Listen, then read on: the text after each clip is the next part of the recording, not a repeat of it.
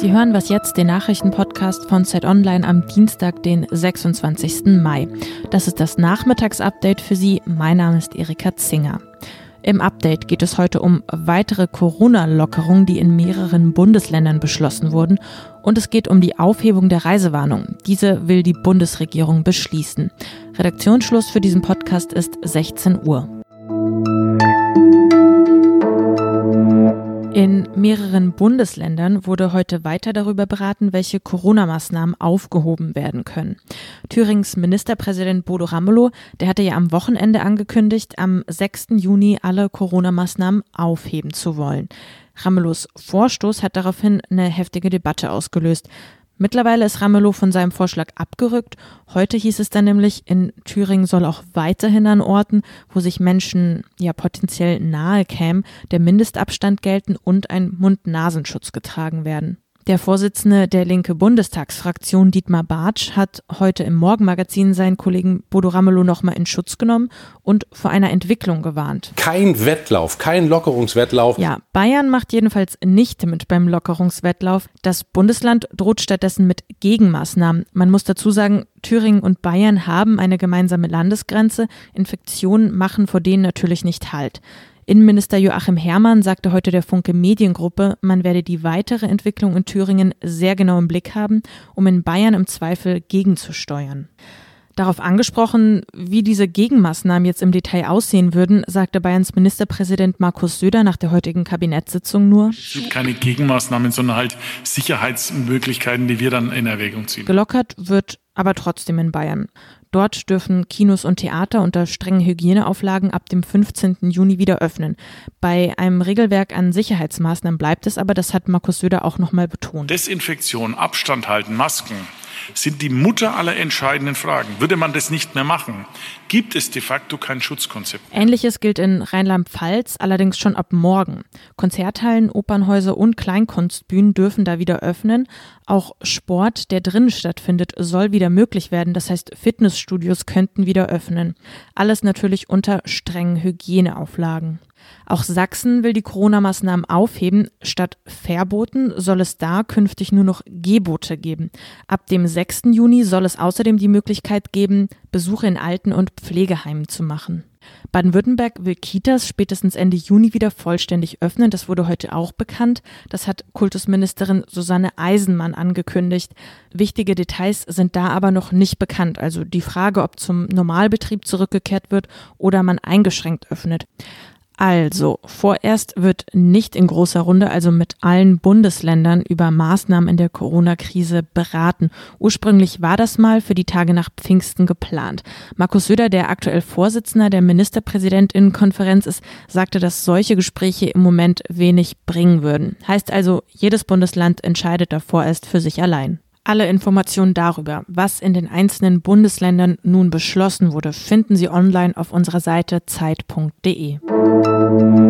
Das heißt, wir wollen nach dem 15. Juni eigentlich keine Reisewarnung mehr haben weltweit, sondern wir wollen das ersetzen durch Reisehinweise. Ja, Außenminister Heiko Maas war das schon Mitte Mai. Da hat Maas schon angedeutet, dass die Reisewarnung aufgehoben werden soll. In vier Wochen beginnen ja schon die Sommerferien in den ersten Bundesländern, heißt, die Urlaubssaison rückt immer näher. Aus diesem Grund wird es jetzt also konkret. Die Bundesregierung will tatsächlich die weltweite Reisewarnungen teilweise aufheben. Das steht jedenfalls so in einem Entwurf für ein Eckpunktepapier. Ja, und der Bericht, der liegt der Nachrichtenagentur dpa vor. Morgen schon, also am Mittwoch, soll das dann im Kabinett beschlossen werden. Im Detail würde das jetzt also bedeuten, dass die Deutschen in alle EU-Staaten reisen könnten, inklusive Großbritannien, Island, Norwegen, die Schweiz und Liechtenstein ja, Schritt für Schritt also zurück zum Reisen innerhalb Europas. Das ist das Signal. Wenn Urlaub stattfindet, dann aber nicht leichtsinnig. Touristinnen und Touristen sollen natürlich möglichst gut vor einer Corona-Infektion geschützt werden. Deshalb will sich die Bundesregierung auch für EU-weite gemeinsame Kriterien einsetzen. Da schlägt die Bundesregierung zum einen Schutzkonzepte vor, also Pläne für den Fall, dass Urlauber krank werden und in Quarantäne gesteckt oder eben behandelt werden müssen. Ganz wichtig sind aber auch präventive Maßnahmen, also Abstand halten, Handhygiene und die Belüftung von Räumen. Das alles deutet auf jeden Fall darauf hin, dass Urlaub in diesem Jahr sehr, sehr speziell werden kann. Auch Heiko Maas hat das nochmal deutlich gemacht. Das, was wir als normal empfinden am Sommerurlaub oder im Sommerurlaub, das wird es dieses Jahr nirgendwo geben. Für Streit hat heute noch ein Vorschlag der Unionsfraktion gesorgt. Es geht dabei um die Frage, wie man denn die deutsche Wirtschaft in der Corona-Krise unterstützen kann. Der Vorschlag von Wirtschaftspolitikern der Union im Bundestag lautet, die Erhöhung des Mindestlohns im kommenden Jahr auszusetzen oder sogar ganz abzusenken. Die SPD hat sich nicht so begeistert über den Vorschlag gezeigt. Katja Mast, die ist stellvertretende SPD-Fraktionsvorsitzende, sagte dazu, es sei völlig unnötig, die Geringverdiener jetzt durch solche spalterischen Vorschläge zu verunsichern. Von ihrer Seite bleibe es deshalb dabei, der Mindestlohn gilt, sagte sie noch. Und sogar CDU-Chefin Annegret Kramp-Karrenbauer hat den Vorstoß ihrer Parteikollegen zurückgewiesen. Sie hat sich auf Twitter dazu geäußert. Kramp-Karrenbauer hat zwar Verständnis für die schwierige Situation der Unternehmen, aber sie betont eben auch, das dürfe man nicht auf dem Rücken der Arbeitnehmer austragen. Deshalb Hände weg vom Mindestlohn, schrieb Kramp-Karrenbauer noch zum Abschluss.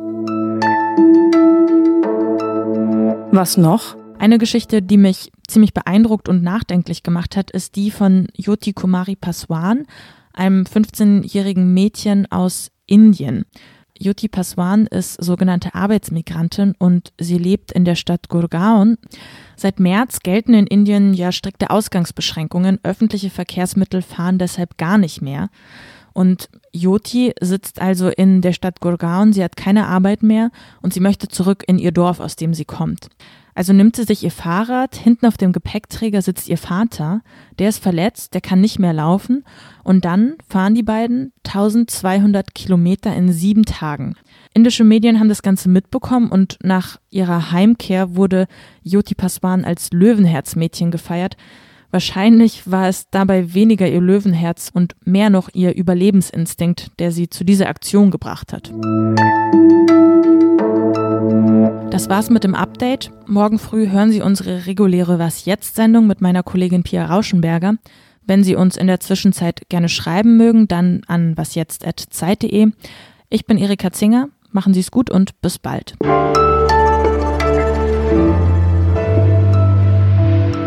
Die Geschichte von Yuti Paswan hat dann noch eine absurde Wendung genommen. Der indische Radsportverband ist dann auf sie aufmerksam geworden. Die wollen sie jetzt tatsächlich zum Test für das Nationalteam einladen, inklusive Zugfahrt nach Delhi.